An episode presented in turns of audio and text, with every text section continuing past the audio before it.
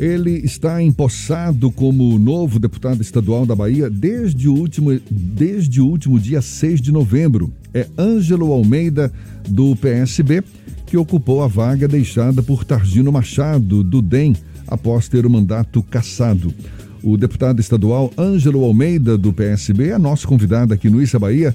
É com ele que a gente conversa agora. Seja bem-vindo. Bom dia, deputado.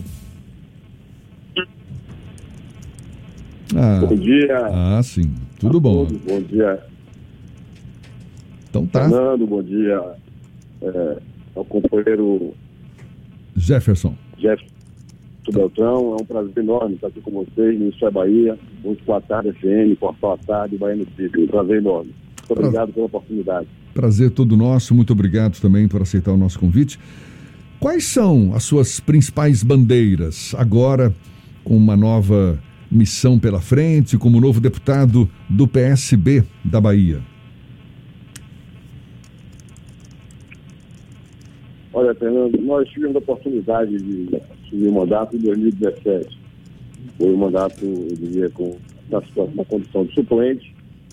Nós desenvolvemos ali alguns trabalhos e a ideia também é dar continuidade àquilo que nós iniciamos e, graças a Deus, tivemos a oportunidade de, de ter uma boa avaliação, até a autocrítica nossa de quem nós conseguimos fazer algo diferente na Assembleia. É, nós vocacionamos o nosso mandato é, para a questão da estruturação, de buscar levar um olhar, né, um olhar diferenciado para as pessoas que trabalham na agricultura familiar.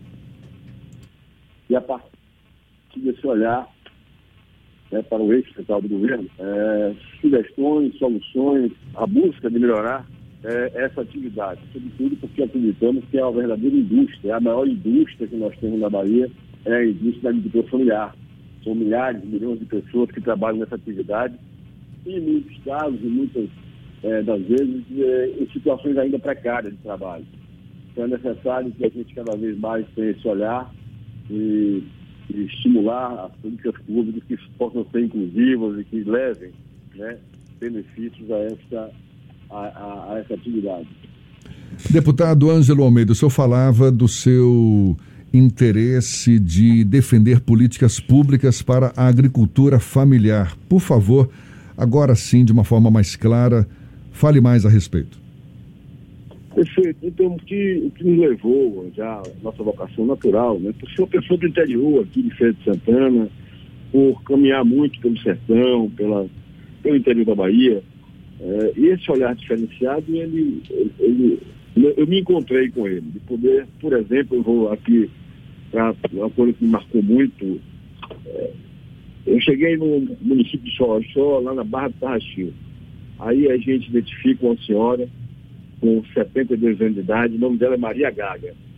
E ela tem uma propriedade nas margens do Rio São Francisco, onde todos os dias, religiosamente, 5 e meia da manhã, ela pega uma motinha, uma mobilete, é, botam é, gasolina no, no, vaso com 10 litros de gasolina e sai ali e, e viaja cerca de 15 quilômetros para chegar à propriedade dela.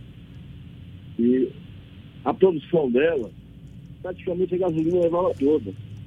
É, e, e, outra, uma vocação muito grande da, da, da região para produzir é, é, é, maracujá, é, frutas, manga, é, coco também. E ela sem, conseguir, ela e os filhos todos, sem conseguir fazer é, isso, é, essa atividade crescer por conta da energia. Né? E lá nós tivemos, identificamos aquela situação, voltamos para Salvador e passamos a nos reunir incessantemente né, com o setor do governo do Estado, a Secretaria de Infraestrutura, e aí nós fizemos eles entenderem que era importante né, levar a energia até aquele lugar para que as pessoas melhorassem a sua vida. E isso de fato aconteceu. No meu primeiro mandato eu tive essa oportunidade e foi um momento que, me, que é, sinceramente me deixou realizado como político.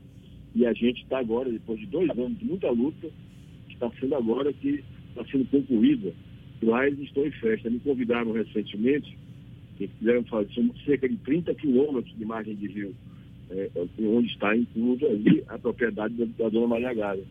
E iam fazer uma grande festa, um, uma, o almoço. Eu, infelizmente, declinei desse convite nesse momento, porque acho que não é momento de aglomeração. Mas espero, eu estava aqui atentamente acompanhando o programa de vocês, as informações é, recentes que chegaram. Espero que a gente passe por esse momento. Né? Nós tivemos um ano, realmente um ano muito é, complicado. E o mandato nosso, ele tem essa vocação para cuidar de pessoas e levar, procurar levar as pessoas é, uma, uma política diferenciada. Eu tenho, por exemplo, a oportunidade, criei, fui o responsável é, pela frente parlamentar por políticas públicas e direitos das pessoas com deficiência, eu preciso retomar essa frente parlamentar. Normalmente agora, né, neste momento onde o governo, o governo federal, o governo do Bolsonaro, programa encerrar programa, é, está, está trabalhando pelo encerramento dos programas de saúde mental, revogando 99 portarias que foi construída no sistema SUS com a luta de muita gente que se, que se preocupa com as pessoas com deficiência. E aí a gente, nesse momento, volta ao mandato. É momento também de, de reconstruir essa frente. E é uma atividade que nós vamos voltar já de agora, no início dos trabalhos, a partir de 21. Deputado, o senhor chegou à Assembleia numa situação inusitada. Um deputado de oposição foi caçado e aí ganhou uma cadeira na base aliada do governador Rui Costa. E foi meio a uma campanha eleitoral em Feira de Santana. O senhor era candidato a vice-prefeito no município e acabou não logrando êxito.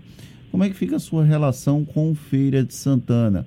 O prefeito Colbert Martins foi adversário político do senhor. O senhor vai manter algum tipo de relacionamento com a gestão feirense? Olha, sempre tive com o prefeito Colbert Martins uma relação muito cordial e de, de, de proximidade pessoal. Nunca tivemos nenhum embate, nenhum, embate político, nenhum é, assim, movimento de desrespeito, em momento algum. Não é a minha, não é a minha é, é, função, não é a minha expertise entrar é, nesse tipo de, de política. Portanto, estarei sempre aberto, estou inclusive encaminhando, o processo de encaminhando indicações ao governador Rui Costa, porque o governador Rui Costa assumiu é, alguns compromissos de, de campanha é, ao lado dos deputados eleitos, mas são compromissos que são para a cidade, né? O governador Rui Costa é governador de todos nós. Então, eu estou encaminhando, é, no princípio deste ano, aí, logo na virada do ano, para o, o governo, um elenco de indicações para que alguns desses compromissos que são importantes para a cidade sejam viabilizados com a participação do governo do Estado. Existem, Feira Santana é uma cidade grande, é uma cidade que tem um potencial de crescimento, é uma cidade que tem muitos problemas, embora seja uma cidade é, conhecida como uma cidade né, é, é, com todo esse serviço, é, uma, uma, força muito grande na, na indústria, no serviço, no comércio, mas ela é uma cidade muito pobre.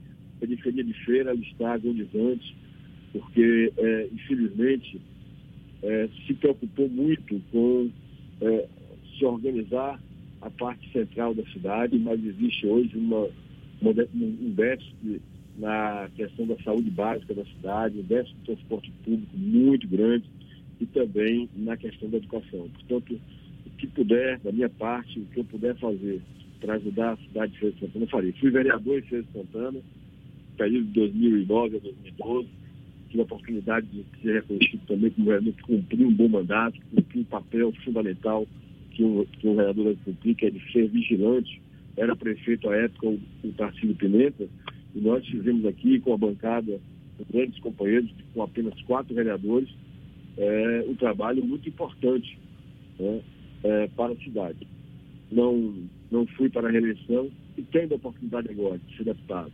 Passando por essa fase, né, é difícil realmente assumir o mandato com a, a queda de um colega, com a decisão judicial, no meio da eleição, depois veio o segundo turno, eu me envolvi também com a campanha de deputado federal Zé Neto, e estamos então em fase de planejamento do mandato, porque queremos retomar as nossas atividades com força a partir de 21 e com fé em Deus, já tendo é, a vacina sendo aplicada em toda a população para a gente poder cumprir com mais eficiência o nosso papel.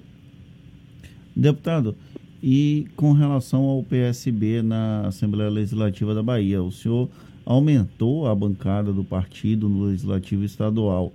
Isso aumenta a robustez do, dos socialistas na Assembleia. Como é que vai ser o comportamento dessa bancada na eleição para a presidência da Assembleia? Vai apoiar uma candidatura ligada ao atual presidente Nelson Leal ou vai cobrar o cumprimento do acordo para que Adolfo Menezes assuma? Olha, Fernando, é, a bancada do PSB, eu vi recentemente ontem, eu fiz contato com o deputado Alex fiz contato com o nosso secretário-geral, o companheiro Rodrigo Ita, e nós estamos com uma reunião, uma reunião sendo é, trabalhada para este final de semana. É, se não acontecer no final de semana, seguramente até segunda-feira pela manhã. Estou vendo uma situação de muita precipitação nessa discussão, porque a eleição da, da, da mesa será ainda no início de fevereiro, no dia, no dia 1 de fevereiro, mas houve um, um certo assodamento por conta daquela possibilidade de haver a reeleição, e aí eu creio que se antecipou esse processo. Nós não vamos, a ideia é não tomarmos uma decisão precipitada, somos da base do governo, o PSB, além de ter ampliado a sua bancada com mais deputados, mas também teve um papel fundamental no apoio ao governo, ao governador Costa, ao PT, sobretudo da eleição de Salvador, apoiamos também aqui em Feira de Santana. Enfim, enquanto partido aliado da base do governo, nós temos que ter responsabilidade com o que nós vamos fazer. Eu, particularmente, é, assim, não participei do acordo. Eu tenho uma relação de, eu diria, pessoal muito próxima e um companheiro que eu admiro muito, porque inclusive fui suplente na vaga dele e ele se mostrou para mim um jovem muito correto, né, estudioso. E a gente precisa pensar muito na renovação da política. Até o senador Wagner falou recentemente algo sobre isso. Eu sempre trabalhei com essa lógica de que não dá para ficar só do blá blá blá falando em apoiar a juventude, renovar a política e na prática não ver isso acontecer. É, se o companheiro Vitor Bonfim, que está trabalhando, é, se viabilizar como candidato, eu dificilmente não terei como votar nele. Mas isso é, é isso é uma questão pessoal minha, porque tenho ele na, na, na conta de um grande amigo. E amigo a gente não deixa para trás, a gente segue junto com ele. Eu sou meio determinado nesse aspecto. Tenho visto, acompanhado a movimentação do Vitor, a movimentação também do deputado é, Adolfo Menezes, mas o, a, a, a, nossa ideia é fazer com que o PSB possa, não sentou ainda para discutir isso, e deve acontecer esse final de semana, aí vem Natal, vem Ano Novo, e em janeiro deve ser retomada as conversas. Tá certo. Só a partir de meados, meados de janeiro até fevereiro nós deveríamos tomar posição. Tá bom. Deputado estadual Ângelo Almeida, do PSB, sucesso na sua nova empreitada, nesse novo mandato. Muito obrigado pela sua disponibilidade. Bom dia e até uma próxima, então. Obrigado a você, obrigado a Zé, obrigado a Fernando Duarte, é, a todos os ministros da Bahia. Foi um prazer enorme. Conte sempre com a gente. Um grande abraço.